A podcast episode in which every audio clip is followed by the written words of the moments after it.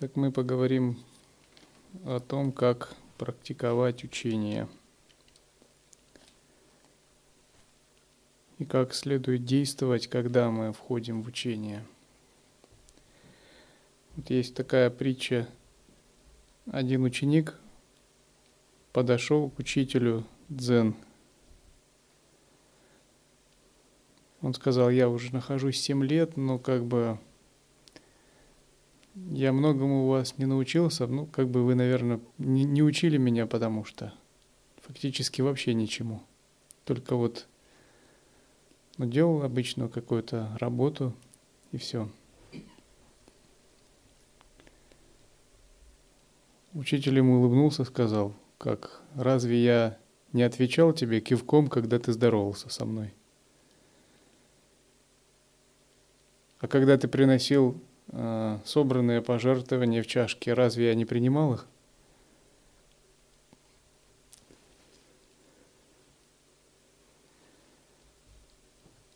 Обучение зависит не только от учителя, а в первую очередь от ученика. То есть на самом деле ученик должен как бы прилагать довольно активные самостоятельные действия по обучению – потому что каким бы прекрасным ни было учение или как бы мастерски не действовал учитель, все-таки ученик – это не пассивное какое-то существо в процессе обучения, а довольно активное. Потому что он внутри должен сам делать какие-то выборы, принимать решения, потому что как бы невозможно э, достичь просветления, минуя э, вашу волю, ваш выбор, ваши внутренние решения. Это просто, ну, принципиально невозможно. То есть Бог может проявиться в душе только тогда, когда сама душа обретет свободу воли. Поэтому он ей как бы и дает эту самую свободу воли, чтобы именно она сама осознанно распорядилась ею правильно.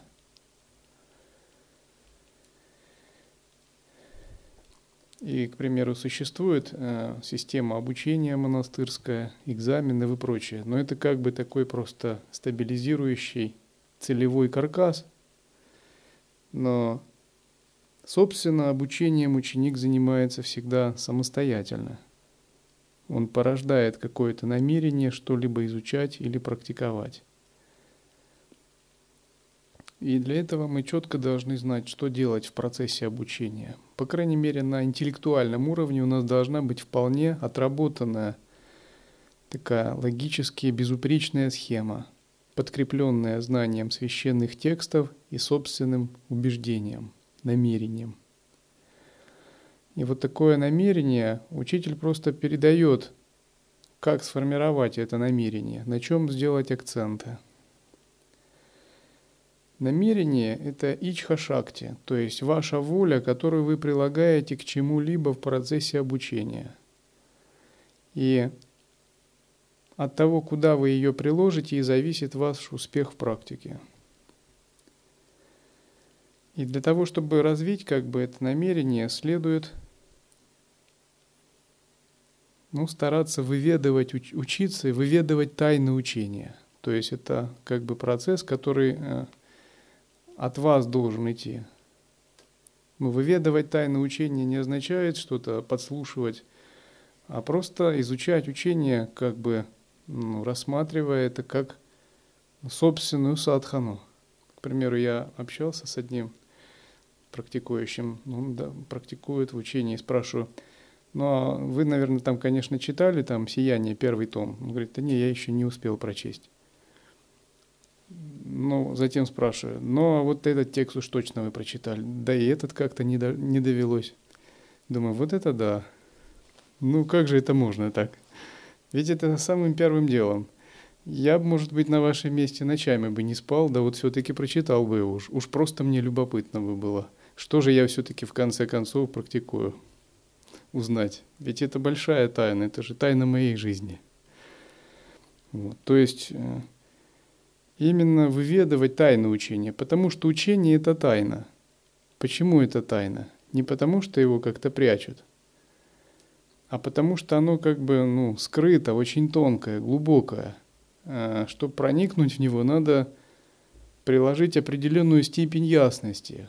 И даже если оно записано в книге, надо постараться проникнуть в эту тайну, чтобы сделать какую-то внутреннюю работу, чтобы а, ментальная была какая-то работа, чтобы вы что-то э, прояснили. То есть мы сами как-то стремимся это сделать в прояснении учения. И что еще очень важно, это чтобы э, в процессе обучения точка зрения ученика э, совпадала всегда с точкой зрения учителя. Это и есть принцип самая. При этом не слепо как-то совпадало. Э, другими словами, именно на обучение, на обучение и практику – если ваша точка зрения не совпадает там на просад с точкой зрения учителя, в этом ничего нет страшного. К примеру, вам нравится рис, а учителю нравится пюре картофельное. Ну, это как бы личное дело каждого. Вам нравится летняя жара, учителю нравится зимняя стужа. Это как бы дело кармических предпочтений. И на это не следует обращать внимание. У каждого собственные предпочтения, и это как бы не касается мы говорим а, о точке зрения именно на метод учения и на метод практики. И вот здесь надо какие-то конкретные принципиальные вещи прояснять и пытаться их просто как бы перенимать. Потому что если вы не сформировали какой-то целевой каркас, то вы можете как бы серьезно разойтись в подходах к учению и совершить ну, какую-то ошибку и эта ошибка обернется ну, с тем, что вы как бы много времени впустую потратите. И такой принцип называется «сама и учение». То есть «сама и учение» в данном контексте это не какое-то размытое такое понятие, не такое, как «сама и взаимоотношений», или это можно так сказать. Это «сама и взаимоотношений с учением». И к таким самаям нужно относиться очень серьезно. То есть это методология, алгоритм того, как надо практиковать учение. Допустим, тот, кто знаком немного с какими-то научными процессами, он знает, что в физике или в химии есть какие-то принципы. И для того, чтобы получить результат, вы должны эти принципы осуществлять. Или кто-то э, изучал алхимию, он знает, что – есть канонические тексты выдающихся алхимиков прошлого, тем, которым удалось получить, осуществить химическую свадьбу и получить мистическое золото, философский камень. К примеру, Бекон, Калиостро и прочее. И есть различные традиции западной алхимии – восточной и прочего. И если вы следуете этой традиции, вы досконально пытаетесь проникнуть в каждый иероглиф, в каждую строчку, потому что, знаете, чуть-чуть не так разгадал, и все, никакого золота алхимического не получилось. Получилось что-то другое. 20 лет экспериментов, куча денег впустую.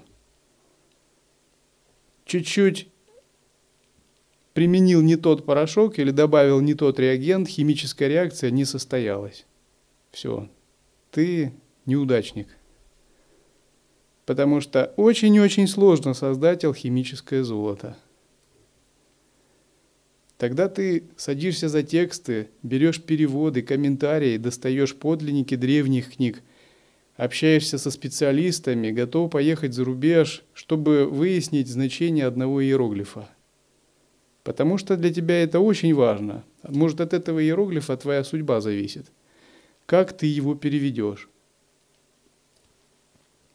А представьте, что достижение э, радужного тела или просветление – это нечто такое же по сложности, только то, что делается внутри.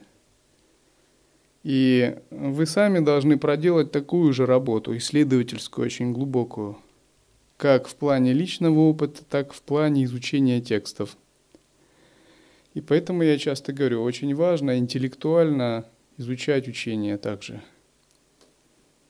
изуч... очень важно изучать тексты, э, получать наставления правильное и э, соединять их с собственным опытом. Потому что если вы практикуете, особенно если у вас мало опыта, проходит какое-то время, чувства очищаются, появляется новое переживание, открываются новые кармы, и у вас нет интеллектуальной базы, вы не знаете просто, что с этим делать. И вы просто этим схватываетесь, потому что это тоньше, чем вы сами. А здесь просто нужен элементарный совет. Потому что наша внутренняя Вселенная безгранична, и, практикуя учение, открывается очень много различных возможностей.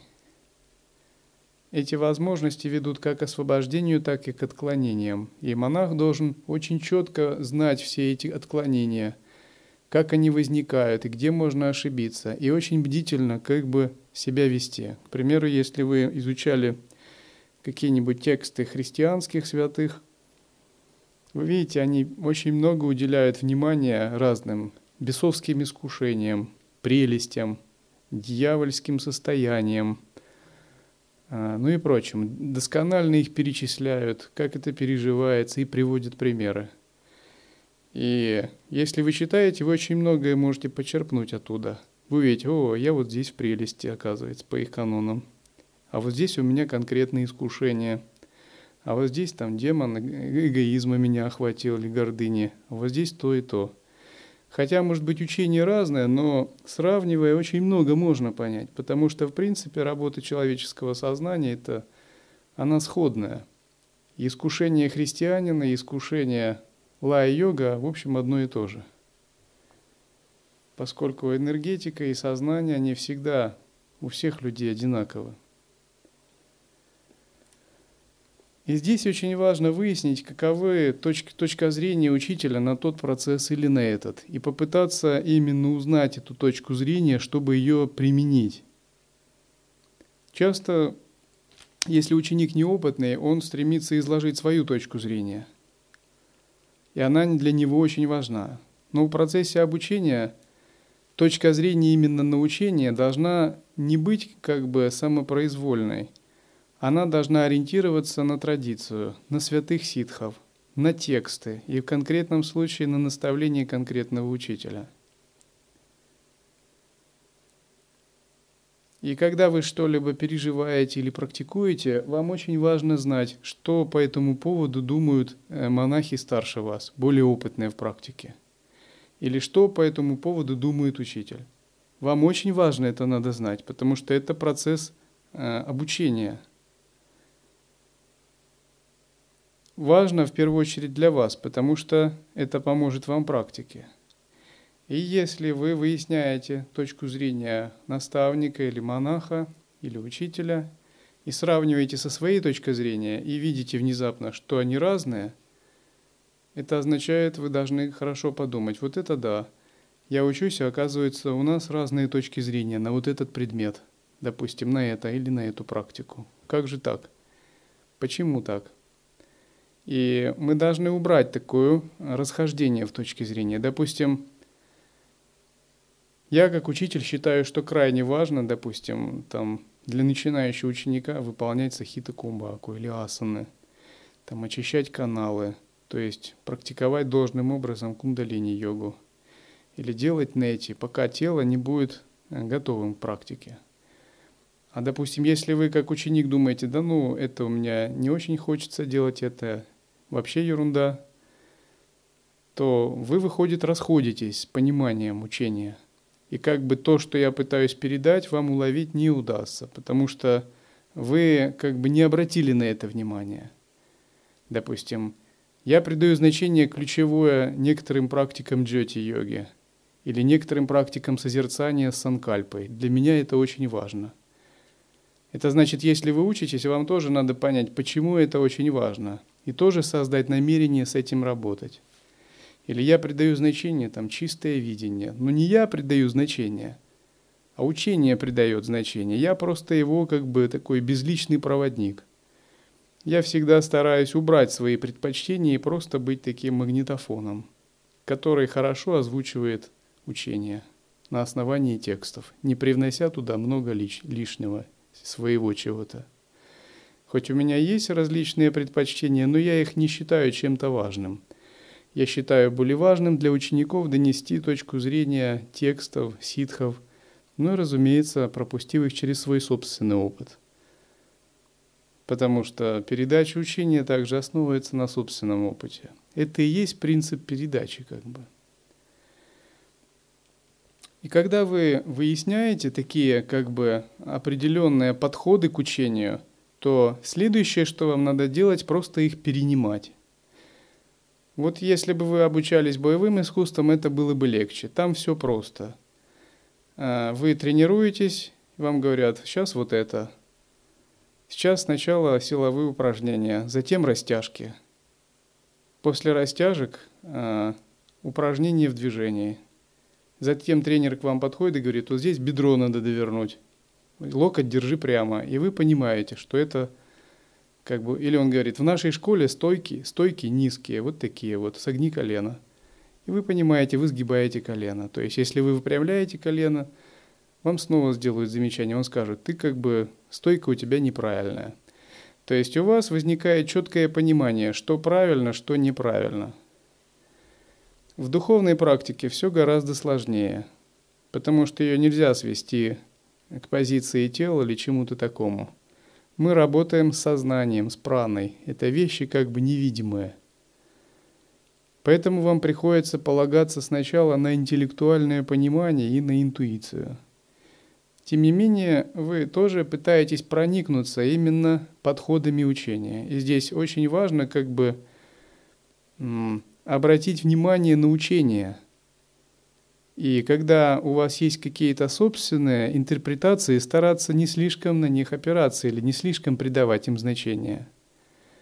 Потому что процесс обучения – это именно процесс э, впитывания каких-то принципов, подходов с тем, чтобы их применить.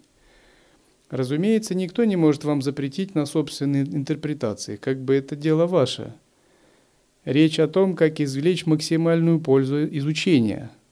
Потому что э, если вы как бы придерживаетесь какой-либо интерпретации, что ж, это ваше дело, Бог вам дал свободу воли, но просто вы не получите пользы от учения.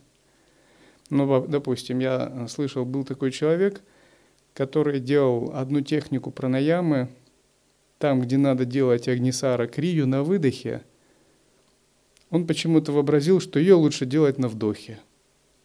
И он делал вдохи, делал Агнисара Крию на вдохе. Все спрашивали, почему ты ее так делаешь? Он говорил, ну мне вот так больше нравится. Но это просто как бы, ну, несерьезный подход к практике. Я бы так никогда не взялся практиковать. То есть какой смысл в этом? Ну, в этом никакого нет смысла, потому что цель практики это не поэкспериментировать с чем-то, а получить результат ну, конкретные, к примеру, пробудить кундалини, чтобы она вошла в сушумну и так далее. И эксперименты хороши, когда вы уже освоили что-то. Но если вы хотите именно получить результат, лучше как бы прислушиваться к наставлениям ситхов и учению. И вот когда вы понимаете это, у вас есть принцип самая – и в данном случае всегда следует прояснять такие ключевые подходы к учению. Допустим, учитель может придавать очень большое значение каким-то методам созерцания. Вот, допустим, он их, может, практиковал 20 лет. Для него это не как какая-то сокровенная тайна. Может, он первые 10 лет о них вообще не заикнется. Будет говорить только, да, в общем, есть такие методы. А потом, когда ученик созрел, он скажет ему, так, а вот теперь займись-ка вот этим, это тебе поможет занимаясь этим следующие пять лет подряд. И внезапно вы входите и открываете целую вселенную или целую область. Допустим, или учитель придает большое значение там каким-то методам конкретным, то есть есть какой-то секрет там темного ретрита или светлых практик с джоти-йогой, или кундалини йоги, или концентрации на чакрах. Он знает, практикуя этот секрет, можно получить очень большой результат – и передает секрет этот ученикам. Благодаря этому ученики тоже могут продвигаться, перенимая вот этот секрет. Так обычно практикуется. И учение, оно как бы содержит много таких секретов. И эти секреты не даются сразу ученику, потому что нет в этом смысла. Просто логика обучения, она иная. Они даются по мере вашей практики, очищения и подготовки сознания. То есть все должно выполняться в соответствии с самаями.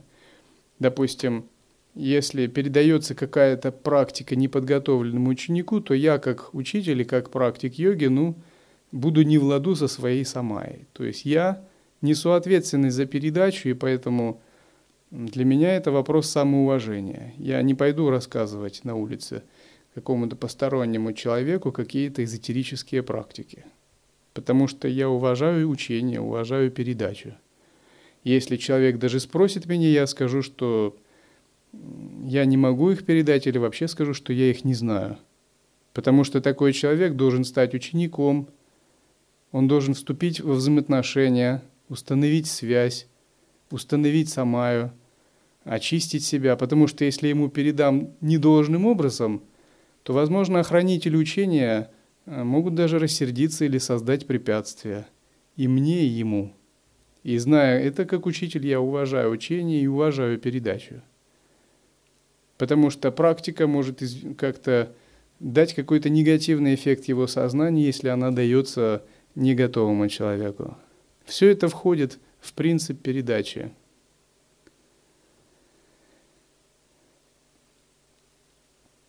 И вот когда у нас устанавливается правильное самое учение, то мы четко знаем, как работать в учении. То есть мы знаем, что делать. Мы абсолютно четко знаем, что делать, ну, по крайней мере, на ближайшие 50 лет. Ну а через 50 лет, я думаю, нам не нужно будет что-то объяснять. Наш внутренний опыт нам будет изнутри подсказывать наиболее оптимальную линию поведения.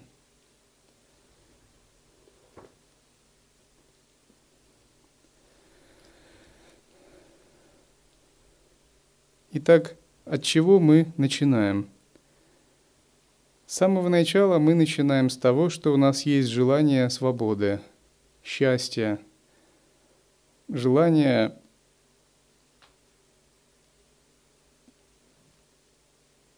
превзойти свои ограничения.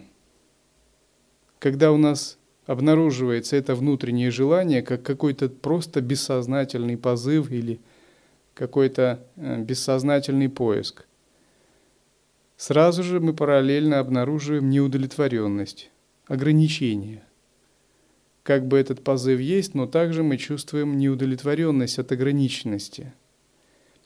И мы осознаем, что существуют такие вещи, как старость, смерть, болезни. Это все ограничения. И внезапно мы очень остро осознаем, что у нас есть желание свободы, желание счастья и какого-то гораздо более возвышенного состояния – но и параллельно мы имеем ограничения. И вот этот диссонанс между ограничениями и желанием свободы у нас вызывает страдания, то есть проблематичность возникает. Поэтому мы как бы на фоне этого диссонанса вступаем на духовный путь. Тогда мы начинаем задумываться, почему возникает страдание. Если мы встречаем учителя или изучаем учение, в конечном счете мы приходим к пониманию причины страданий.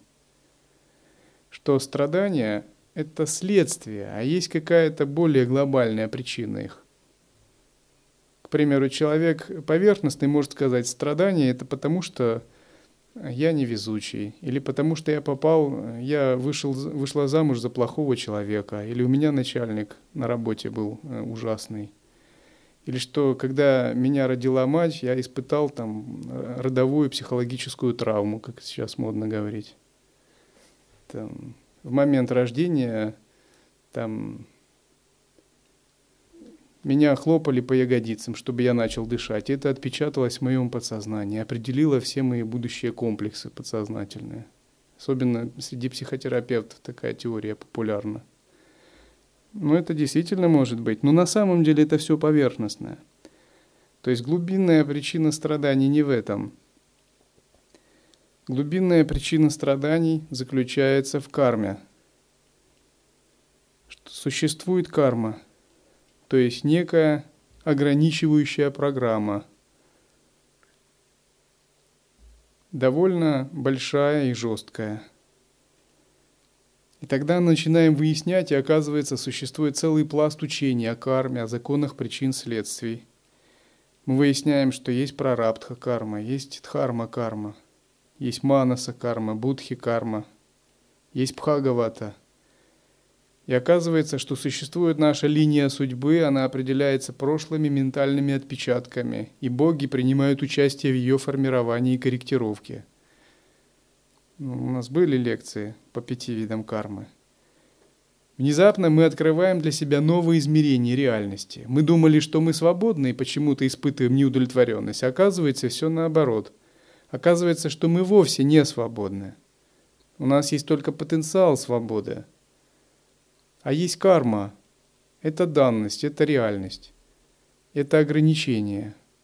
И многие говорят, что карма подобна тому, как цепи или как состояние тюрьмы, ограничивающее человека в рабстве. Однажды некий учитель сказал так одному ученику. Ученик сказал, если я практикую мгновенный путь, может мне нет нужды уже выполнять базовые практики и очищать. То есть базовые практики это просто ведь очищение. А если я практикую мгновенный путь, может достаточно войти в присутствие и сразу быть свободным. Учитель сказал так. Войти в присутствие и сразу чувствовать себя, себя свободным правильно. Однако базовые практики следует тоже выполнять. И он сказал, даже я выполняю базовые практики. То есть базовые практики, их можно выполнять всю жизнь. Многие тибетские ламы выполняют не один э, круг базовых практик, а два. То есть в круг базовых практик входит 100 тысяч простираний, ну много чего. И некоторые из них выполняют по два раза с запасом, а некоторые выполняют всю жизнь. Почему это выполняют? Неужели они начинающие на таком уровне? Нет, на самом деле они владеют очень высоким уровнем. Тем не менее, базовые практики тоже играют свою роль на относительном уровне. И они работают, реально работают. И этот учитель сказал тогда э, ученику, ты думаешь, что тебе нет нечего очищать? Ну возьми, ущипни себя. Ученик ущипнул. Он сказал, что чувствуешь? Ну, боль в теле. Значит, ты существо из плоти и крови. А значит, есть что очищать. Поэтому базовые практики можешь выполнять без проблем. Другими словами, пока у нас физические тела и нерадужные тела, нам всегда есть что очищать. И базовым практикам всегда найдется место. Итак, мы открываем огромный пласт кармы – Тогда возникает проблематика. Почему у нас есть карма? То есть мы хотим свободы, но есть ограничения, неудовлетворенность. Неудовлетворенность порождает страдания. Страдания, мы выяснили, есть из-за кармы. И мы выяснили, что у нас есть отождествление с огромной кармой, с огромной вселенской силой, закона причин и следствий. То есть хотим мы этого или нет, она работает сама по себе как молох или как конвейер. Это уже давно, миллиардами лет отработанный процесс, которым управляют кармические божества и у которых все поставлено самым совершенным образом. Тогда мы задумываемся дальше. Если мои страдания проистекают из кармы, а почему вообще существует карма? Из чего проистекает карма? Ведя анализ дальше, мы выясняем, что карма существует потому, что мы сансарные существа. Потому что мы живем в сансаре, оказывается. Мы живем не в мире богов, не в непроявленной нирване, не в чистой земле даже. А мы живем в сансарном мире, в мире, где есть нечистое видение, двойственность, грубые татвы, где сознание схвачено. То есть мы делаем следующее открытие. Оказывается, мы живем в мире, где сознание захвачено. Сознание схвачено в плен. Оно серьезно схвачено в плен. в плен двойственности субъекта и объекта. И вместе с нами в этом плену находятся существа ада, существа претов, животных, асуров, людей в других измерениях, существа в мире богов страсти, которые не, не страдают как люди, не ограничены так, но тоже схвачены именно двойственностью. Тогда возникает следующий вопрос. Если мы живем в сансаре, то что есть эта сансара? Почему мы в ней живем? Почему мы всем этим схвачены? Должна быть этому причина. Тогда мы приходим к выводу, что сансара существует, потому что у нас отсутствует единство с Абсолютом – единение со Всевышним Источником. То есть мы с Ним разъединены. Можно сказать, Он в одной стороне, а мы совсем другой. И с точки зрения, с этой точки зрения, мы, можно сказать, повернуты к Богу спиной. Тогда возникает вопрос, а почему так произошло? В чем именно проблема? Потому что существует неведение – потому что в нас существует неведение. Вместе с Абсолютом, вместе со Всевышним Источником у нас также присутствует затмение сознания. Обычно это неведение описывают как пять терминов – авидья, асмита, рага, двеша, абхиневеша. То есть неведение, авидья, проистекает из-за асмиты, забывчивости – Забывчивости чего? Атмана, своего изначального «я». Забывчивости своей изначальной природы или невнимательности. Забывчивость это длится каждую секунду, то есть как только вы посмотрели, увидев кого-то и подумали, во, вот это вот человек, привет, и забыли свою, свой принцип осознанности, вот это действует асмита – то есть вместо того, чтобы быть в присутствии, интегрировать все, что происходит, вы позволили уму выскочить. И в этот момент произошло отвлечение и забвение.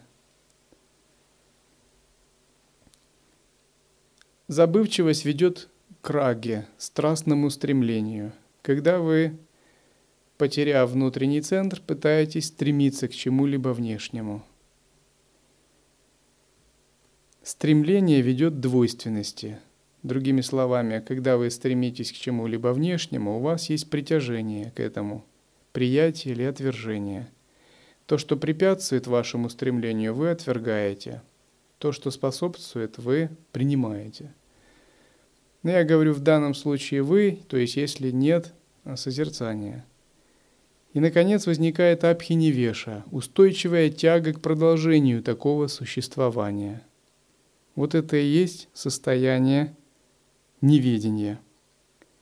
И когда вы поняли, что вы страдаете из-за кармы, а карма есть из-за сансары, а сансара существует потому, что в вас есть принцип неведения, у вас возникает сразу проблематика. Так его же надо устранить. Его надо срочно устранить. Потому что если его не устранить, вся эта цепочка действует. И вы просто как э, в молохе, в потоке вот этого конвейера вращаетесь. Вас кармические божества просто как на конвейере принуждают перерождаться из одного тела в другое, испытывать ту или иную судьбу. Но вы ведь хотите свободы, тогда вы принимаете решение. Я не согласен с тем, чтобы страдать из-за кармы и неведения. Я хочу освободиться от этого. Я хочу устранить неведение. А что означает устранить неведение? Это означает достичь просветления. То есть устранить неведение, оборотная сторона, значит достичь просветления. То есть просветление нам ну, нужно как бы не от хорошей жизни или не для эффектного слова. Просветление – это устранение неведения, а неведение существует, это факт, как мы убедились. То есть достичь просветления значит покинуть тюрьму сансары, покинуть сны своего разума. Далее, а что происходит далее, после устранения неведения и достижения просветления? происходит выход из сансары. Полное освобождение от кармы и вхождение в другое измерение, в измерение нирваны. И тогда у нас возникает как бы четкая цель. А, я понял. Я хочу счастья, но есть страдания, неудовлетворенность. Это возникает из-за кармы, оказывается. А карма возникает, потому что это свойство этого мира, сансары. Значит, мне нужно выйти из этого измерения. То есть сансара это не то, что выйти из сансары, это не означает отправиться куда-то в другую галактику или в другую страну. Выйти из сансары означает изменить видение, потому что сансара это кармическое видение в сознании. Был такой монах, который однажды сказал – Сегодня я покинул сансары. Сансару. Его спросили, каким образом? Просто поменял штаны, мирские на монашеские. Он много раз слышал, что учитель говорил, надо покинуть сансару, надо покинуть сансару. И думал, что покинуть сансару значит сменить одежду на оранжевую одежду монаха. Он уже был старым и неграмотным, поэтому его спросили, а что же ты сделал? Ну, поменял штаны. Покинуть сансару означает изменить видение. Итак, мы понимаем, что надо покинуть сансару. Когда мы покинем сансару, исчезнет неведение. Мы сможем воссоединиться с абсолютным источником. Исчезновение неведения приведет к просветлению. А когда мы долго живем в состоянии просветления, мы выйдем полностью из сансары. Мы окончательно из нее выйдем. То есть до тех пор, пока мы не достигли освобождения, то существует связь с сансарой. Допустим, человек может обладать просветленным сознанием, но еще его остаточные кармы связаны с сансарой. Например, он живет в физическом теле с определенной миссией, или просто его карма длится, и он живет в сансаре. Но если йогин продолжает практиковать путь просветления, то он выходит из сансары. Итак, мы определили конечную цель. Конечная цель – это просветление, устранение неведения и выход из сансары, полное освобождение от кармы и вхождение в нирвану. Вот на интеллектуальном уровне мы должны вот эту цель себе как бы нарисовать золотыми буквами и поставить на пьедестал со множеством ступеней – Часто вы слышите очень высокие учения типа «живи без целей», «будь здесь и сейчас». Но на самом деле, как бы, это годится для тех, кто уже все это прошел. Это уже уровень мастера, как бы, который уже давно уже эти цели прошел и практиковал, идя вперед к нирване, как рог носорога.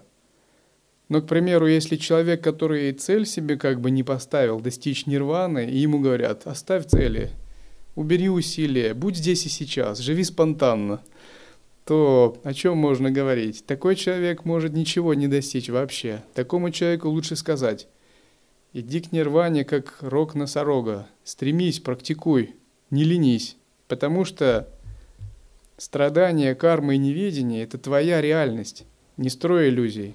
Будь бдителен. Как бы часто, когда вы слышите высокие учения, вы должны знать, что параллельно с высокими учениями следует всегда поддерживать э, начальные учения, и никогда их не следует ни презирать, ни отвергать.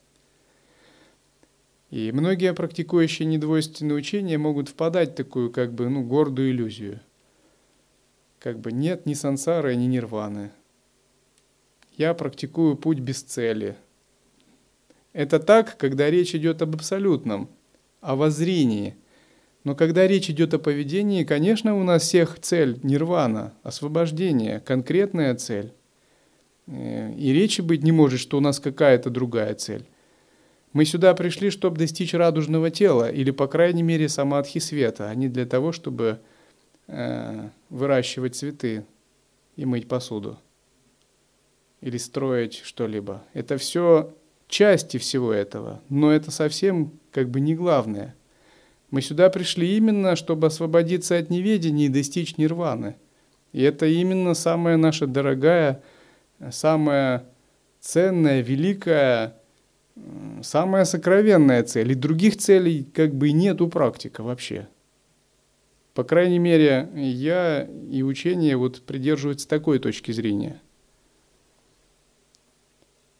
И когда вы определили эту цель, вы как бы действительно ее должны всегда хранить на пьедестале и держать как э, алмаз, как сокровище своего сердца. И никогда, никакую секунду даже не забывать.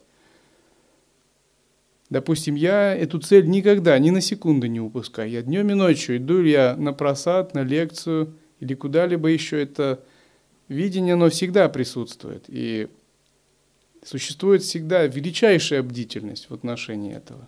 Никогда нет какой-то э, отклонения в, в какие-то мышления, забывчивости или неясности. И хотя бы на интеллектуальном уровне мы эту цель должны понять. Итак, тогда возникает вопрос, если мы поставили эту цель, а как ее достичь? Как сделать, осуществить этот выход из сансары? Как осуществить полное освобождение? Ответ будет таков. Надо обрести новое сознание. Обрести сознание Адвайты. Недвойственное сознание, единое со Всевышним Источником – то есть это следующая как бы цель, это обретение такой, такого сознания, обретение принципа Адвайты. Тогда задается следующий вопрос, а как это сделать? Как же обрести вот это желанное состояние Адвайты, такое же, как у всех святых? Это можно сделать, если достичь особого состояния самадхи.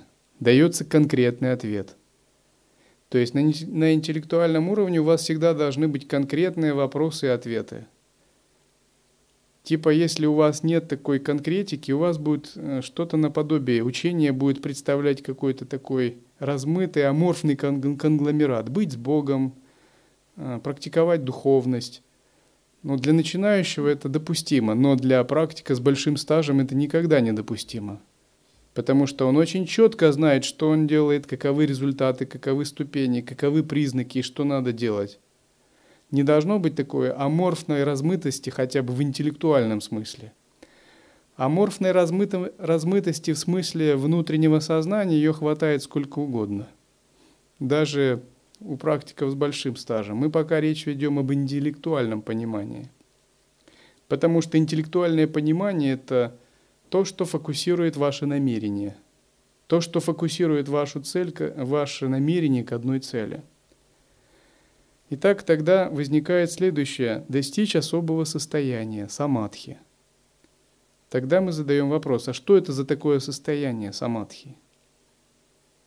Вам, вам говорят, это особое состояние тотального единства – со всем бытием, когда субъект и объект соединяются. Когда происходит полное воссоединение субъекта и объекта. Это состояние света и непрерывного сознания. Ну, это очень такое приблизительное описание самадхи. Тем не менее, оно верное – Тогда мы определились, вот оказывается в чем дело. Все, все дело в достижении этого состояния. Тогда возникает следующий вопрос. А поконкретнее, что это за состояние? Вам говорят дальше. Это четыре типа самадхи. Савикальпа, нирвикальпа, сахаджа и саруба. Оказывается, наша цель теперь стала более конкретной. Вместо каких-то размытых целей счастья, свободы от кармы – у нас есть более конкретная цель – самадхи, четыре типа самадхи. Оказывается, мы как бы работаем ради вот этих состояний. Мы их пытаемся реализовать разными способами и достичь. И когда вы выясняете, что такое самадхи, вам объясняют, есть савикальпа самадхи. Когда вы входите в тьяну, в сидячей медитации или тело легкое – есть нервикальпа самадхи, когда в медитации вы погружаетесь за пределы объекта и субъектов в состоянии света. Когда останавливается дыхание. Есть сахаджи самадхи, когда не нужна сидячая медитация, а все дело заключается во внимательности, во внимательности осознанности, когда сознание как бы течет вместе с рекой. И здесь вам говорят, обрати внимание, сахаджи самадхи для нас самое главное. То есть ты должен прояснить, чтобы достичь успеха на пути сахаджи самадхи. Даже если тебе не удается реализовать нирвикальпа в ретрите, но про сахаджи ты должен помнить день и ночь и пытаться войти в него. Наконец, конечная или высшая цель – это саруба самадхи, преображение физического тела. Эта цель отдаленная, она может от вас отстоять на десятки жизней. Эта цель как бы кульминация, это завершение вхождение в полное состояние ситха. Может быть, мы не совсем даже понимаем, что это такое, но мы как бы на всякий случай отмечаем, да, вот это вот высшая цель. То есть об этой цели же говорит Гаракханатх. Или о ней говорит Матсиндранатх или Дататрея, или другие святые. Оказывается, это очень великая цель, если такие святые придают ей значение. Значит, мне тоже надо придавать ей значение, потому что может быть, я не готов сразу вообще даже понять, что это такое. Тем не менее, я себе где-то где запишу, что вот конечная цель моя вот такая. С достижением этой цели полная реализация наступает. Наконец мы определили, что нужно теперь делать для этого состояния, чтобы достичь этих видов самадхи. Тогда вам говорят, надо начать изучать практику йоги. И вот если вы проделали всю эту интеллектуальную, логическую, аналитическую работу и сделали эти выборы, только тогда вы можете называться йогинами. Если же этот путь не проделан, вы можете ходить в фитнес-центр йоги и заниматься йогой, хатха-йогой в свое удовольствие, но это нельзя назвать йогой. Фитнес, йога и прочие вещи – это просто упражнения для развлечений богатой молодежи – Другими словами, только с этого момента вы можете, имеете право назвать себя йогином. Когда вы подошли, сделали колоссальный выбор внутри себя. До этого вы можете просто тренироваться и выполнять внутри вот эту аналитическую работу. И никто за вас этого делать сам не может. Вы сами это должны делать. Допустим, я считаю себя йогином. Я давно как бы уже может быть, 19 лет эту аналитическую работу проделал. То есть для меня вот эта логическая схема вполне ясна. Она ясна для меня, что я даже о ней не говорю. И мне иногда кажется, что вы тоже так думаете. Но иногда мне кажется, что вы не так думаете. Совсем не так. Поэтому я решил все-таки поделиться своими мыслями. Почему? Ведь все-таки вы у меня учитесь, а не у кого-то другого. Итак, тогда возникает следующий вопрос. Чтобы изучать и практиковать эту йогу, у кого ее изучать и как ее изучать? Есть на него ответ. Надо обратиться к учителю и учиться у него всему, чему он учит. Хотя бы 12 лет для начала. Тогда возникает уточнение, а как именно – мы должны занять позицию ученика, пустого, посу, пустого сосуда, установить позитивную, хорошую связь с учителем. То есть вступить в самая, научиться принципу чистого видения, понять принцип взаимоотношений учителя и ученика, обязанности учителя и обязанности ученика. И просто эту связь затем поддерживать, пестовать. И вот с этого момента мы, собственно, можем считать себя учеником. Если такая работа тоже не проделана, значит, ее просто нужно дальше проделывать. Если же мы как бы просто привлекаемся общей какой-то духовной атмосферой или нас лекции как-то э, завораживают, это не совсем правильная мотивация. Если мы просто ушли от сансары, потому что нам там невыносимо трудно смотреть на все сансарные какие-то вещи. Мы хотим находиться в группе близких духовных людей, где есть гармония. Это хорошо, но этого недостаточно. У нас должна быть вполне глубокая мотивация для практики. А что же мы должны делать дальше? Начать соблюдать эгические принципы. Яма, не яма, к примеру. Или если мы в монастыре, то, к примеру, правила для послушников, но обычная дисциплину для йогина. А что затем делать? Выполнять принцип Шравана, многократно слушать учение и изучать его, то, чем мы занимаемся. Много-много раз прояснять. А затем, после этого, что мы должны делать? Ответ будет такой. Выполнять принцип Манана – обдумать его хорошенько. Обдумать и обрести уважение к нему, доверие к учению, искреннее намерение воплотить его в жизнь. То есть учение для нас это судьба, учение для нас это карта. Учение это путь, по которому мы идем, и единственно уместный, уместные взаимоотношения с учениями могут отношения полной доверия, открытости, искренности и уважения. То есть отношения доверия следует устанавливать не только с учителем или с монахами, но и с учением также.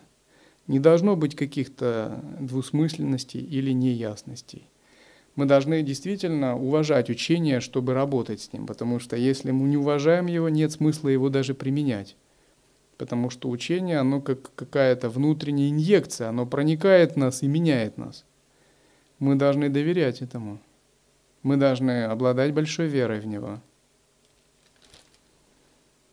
Ну и когда мы это сделали, что после этого? После этого классический принцип третий – нидитхьясана. Всю свою жизнь практиковать это учение. Всю свою жизнь. Обретая мастерство в нем, пока не появятся знаки, и не будет это мастерство обретено –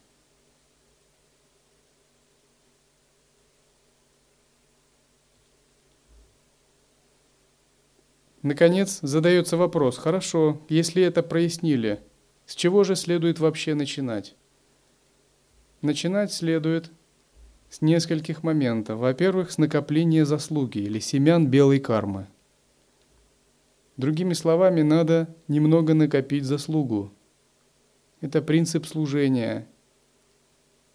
Когда мы должны какие-то позитивные совершать действия, чтобы очистить себя – поменять свои цели и мотивацию. Это очень важный принцип. Один ученик пришел к учителю, сказал, окей, я согласен у вас учиться, особенно если вы меня научите, как проходить сквозь стены. Учитель сказал, ну да, хорошо. Ученик сказал с бодрым видом, так, что я должен делать? На чем сосредоточиться? Учитель сказал, знаешь, вон там коровник за, на дворе Ашама. Пойди очисти его. Ученик был очень разочарован. Это даже не... А, это почти реальная история. Я вам говорю из собственного опыта. Я видел рыдающих монахов после того, как они чистили у коровы в стойле которые думали, что они пришли достигать просветления, оказывается, они занимаются такой работой. Тем не менее, мне пришлось объяснять, что это часть вашей практики. Это работа по изменению в себя, которая даже более эффективна, чем какая-то концентрация. Потому что учение – вещь сложная, и входить в него нужно правильно. Нужно обрести пустоту сердца, отрешенность от себя, оставить мирские цели – научиться смирять эго и послушанию. Много чего научиться надо. Это не только асаны. А что дальше следует практиковать? Затем вы выполняете базовые практики. Выполняете те базовые практики, которые вам даются, к примеру. Простирание, начитывание мантры. Простирание призывает намерение, вообще это магическая практика – вы как бы взываете к Вселенной из пространства, прося дать вам благословение вселенских сил. Вы призываете всех ситхов и святых. Вы говорите как бы, посмотрите на меня, обратите, пожалуйста, внимание. Я прошу помочь мне в просветлении. Прошу как бы оказать мне помощь. Вы призываете как бы свои три будущие просветленные тела. Пожалуйста, проявитесь, начните, э, вступите в самаю, включите самайную связь. Пусть возникнет передача. Вы зарождаете такое состояние ума, и через некоторое время пространство внешне откликается, то есть мир вокруг вас начинает как бы искривляться. В смысле, это начинает проявляться.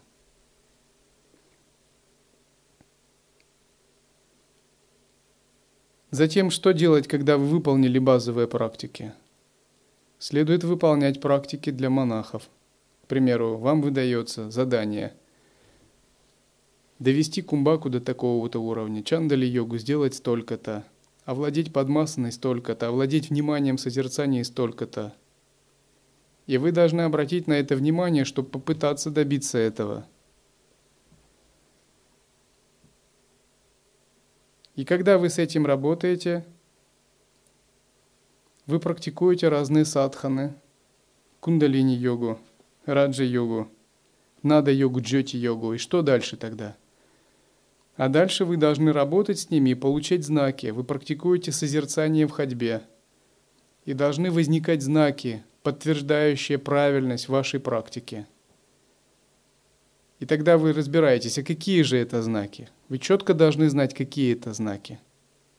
Потому что если вы не знаете, какие должны быть знаки, э, у вас нет понимания вашего движения. И снова нужно изучать учение – примеру, вы должны разобраться, как проявляется пробуждение кундалини, что такое крещение иды, э, очищение пингалы,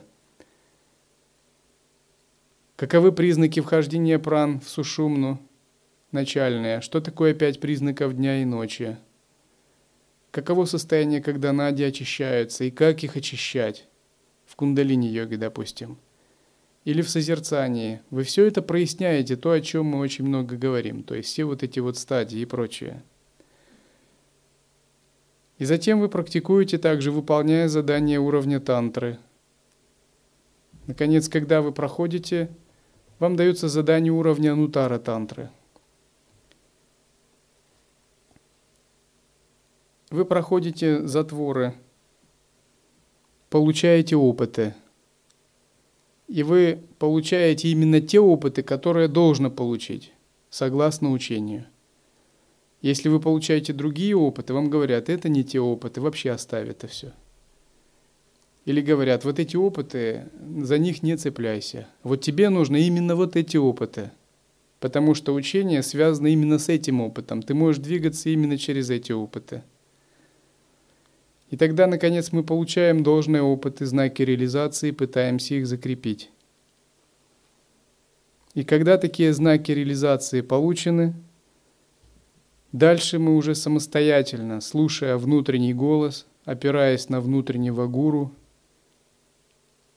и склонности какие-либо наших карм, выбираем стратегию, тактику, практики. Выбираем какой-либо путь, путь ретрита, путь служения, путь обычного служения в ретрите, обучение другим или творческого служения. Различные пути бывают. И продолжаем нашу практику таким образом. И, наконец, происходит исчезновение неведения, открытие вот этого недвойственного состояния, о котором мы говорили в начале – и мы в самом деле входим в единство со Всевышним Источником, входим в самадхи, входим в нирвану. Та цель, которую мы возвели на пьедестал, она достигается, реально достигается. Как самадхи света, как самадхи сахаджи самадхи текущей реки – как разные тхьяны от первой до седьмой бесформенных состояний. Это все реально достигается. мы действительно испытываем высокое состояние в недвойственности. При этом мы должны знать, опять же, что это за нирвана, каково это состояние. Это не вовсе не фантазии, не размытые. На это есть ссылки в священных текстах, в канонических текстах, у падеши святых. К примеру, мы можем четко знать, вот это первая тхьяна, а это пятая, они отличаются, и легко можно определить разницу – или мы понимаем, что войти в нирвану означает испытать самадхи света. И каких видов света? Пройти свет открытия, пройти свет роста, пройти свет почти достижения и войти в ясный свет. В ясный свет, где нет никакой двойственности.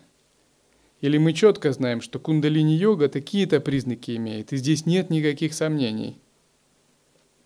То есть очищение нади – очищение тела криями, очищение нади, пробуждение кундалини в Муладхаре, испытание гневных сновидений, вхождение праны в сушумну, очищение иды и пингалы, крещение огнем и водой, появление нектара, выделение тонкого тела, вхождение кундалини в макушку, в сахасрару – Видение света в Аджна-чакре. Видение света в Сахасрара-чакре. Еще больше усиления нектара. Циркуляция энергии. Раскрытие блаженств в теле. Объединение созерцательного присутствия с блаженствами. Все это абсолютно а, переживание пяти признаков дня и пяти признаков ночи. Это абсолютно четкие опыты, описанные в канонических текстах. И они также описаны мной в тексте Шакти Янтра. То есть, если вы читаете Шива Самхиту, Геранда Самхиту, Шак Чакра Нирупану, вы их читаете и сравниваете со своими переживаниями, находите один к одному подтверждение. Итак, это знаки, которые позволяют вам полностью понять, что вы практикуете верно, то есть вы на верном пути. Или чистое видение – есть признаки, что ваше чистое видение правильно развивается. Если, допустим, человек говорит, я практикую чистое видение, а сам переполнен раздражением, явное дело, что здесь какие-то ошибки. Ведь чистое видение должно приводить к умиротворению, гармонии, к увеличению сострадания, любви, красоты, чистоты, возвышенности – то есть у чистого видения есть совершенно свои четкие признаки того, что практика продвигается, или рост творческих способностей. Или если человек говорит, я практикую божественную гордость, а сам находится в угнетенном состоянии. Какая же это божественная гордость? Это явно совсем не божественное, это какое-то а, состояние голодного духа. Потому что божественная гордость – это цветение, это экстаз, это величие, это творчество, это внутренняя глубина, полная самодостаточность и ясность, состояние божества.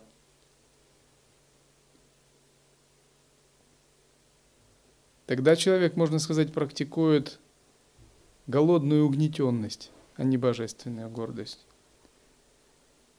Итак, когда вы переживаете все эти знаки, вы реализовываете эту цель, нирвану. И все ваши вопросы дальше отпадают. Те, которые раньше задавались. Как, почему, что дальше. Все это перестает иметь смысл. Все это полностью самоосвобождается в ясном свете. Это полностью перестает иметь вообще какой-либо смысл в абсолютном смысле. Тем не менее, Нирвана – это не конечная цель, цель или точка. Обретя сознание нирваны, вы снова выходите из нее. Но вы выходите теперь уже, не теряя ее, в состоянии сахаджа. Почему? Потому что, согласно учению ситхов, статичная нирвана не есть конечная цель. Она освобождает от сансары и устраняет страдания – но тем не менее нас интересует полное состояние или маха-нирвана. А маха-нирвана – это состояние, когда преодолено статичное состояние, энергии позволено двигаться, проявляться. Когда признается проявленный аспект, когда признается энергия, движение, спанда.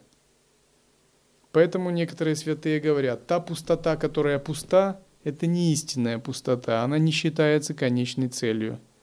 А та пустота, которая излучается, есть подлинная пустота ситхов. И если человек практикует просто растворение в безличном и непроявленном, то ему как бы могут дать такой совет, что ты застрял, ты повис в этом состоянии. Кто-то может подумать, да, мне бы так застрять в нирване. Но на самом деле, когда вы долго практикуете, это действительно может произойти. Нирвана очень привлекает человека. Это последнее цепляние, от которого трудно отказаться.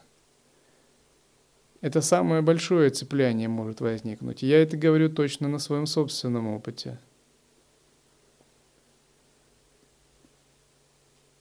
Наконец, дальнейшее развитие заключается в выходе из этого состояния и проявлении энергии, то есть из состояния нервикальпа в состояние сахаджа. Когда вы снова проявляете энергию в относительном измерении, движение, восприятие, это называется уже лила, игра.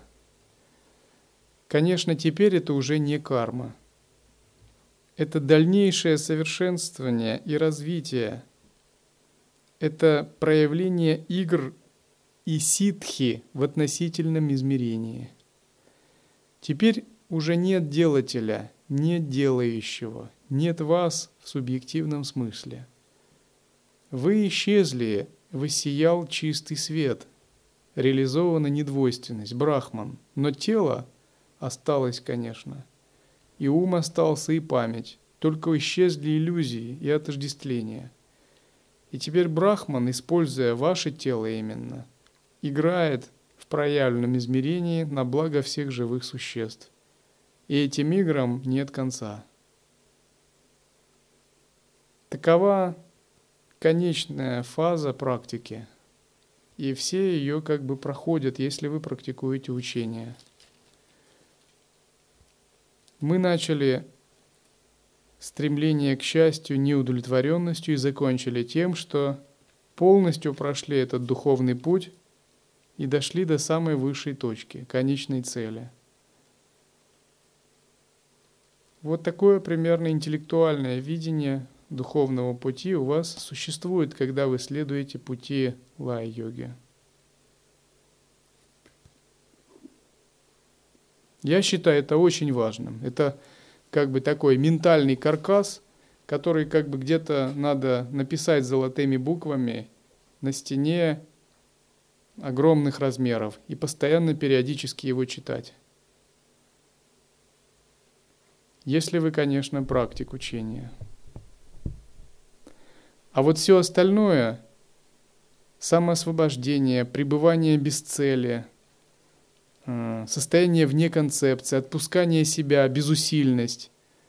Вот это все, это уже следующая надстройка, это другой уровень изложения и понимания учения уже, который идет параллельно. Но все-таки он должен базироваться на вот этом понимании. Другими словами, это воззрение, видение, это больше относится к вашему внутреннему состоянию созерцания или метафизике Адвайты – но поведение именно должно обосновываться именно на вот этом четком логически ментальном каркасе. Поэтому говорят так, не путай, пожалуйста, воззрение с поведением. В воззрении будь бесконечен, как небо или как космос. В поведении пусть твои поступки будут, как измельченная мука, достойными, правильными и выверенными и отточенными –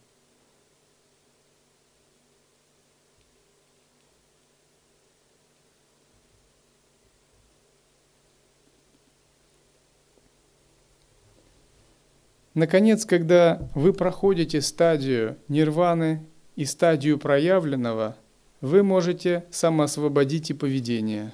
Другими словами, уже воззрение и поведение, видение и поведение как бы смыкаются и начинают представлять собой одно целое. Тогда и поведение, и воззрение уже не две разных вещи, а что-то одно. Они полностью становятся одним. Другими словами, вам нет уже э, необходимости думать о ступенях пути, практиках, или ту заповедь, или эту. Э, нет необходимости думать о базовых практиках. Если вы находите состояние нирваны, даже ваше поведение полностью проявляется спонтанно, недвойственно, запредельно и освобожденно. Потому что вы находитесь за пределами двойственности добра, зла, чистого, нечистого, сансары и нирваны –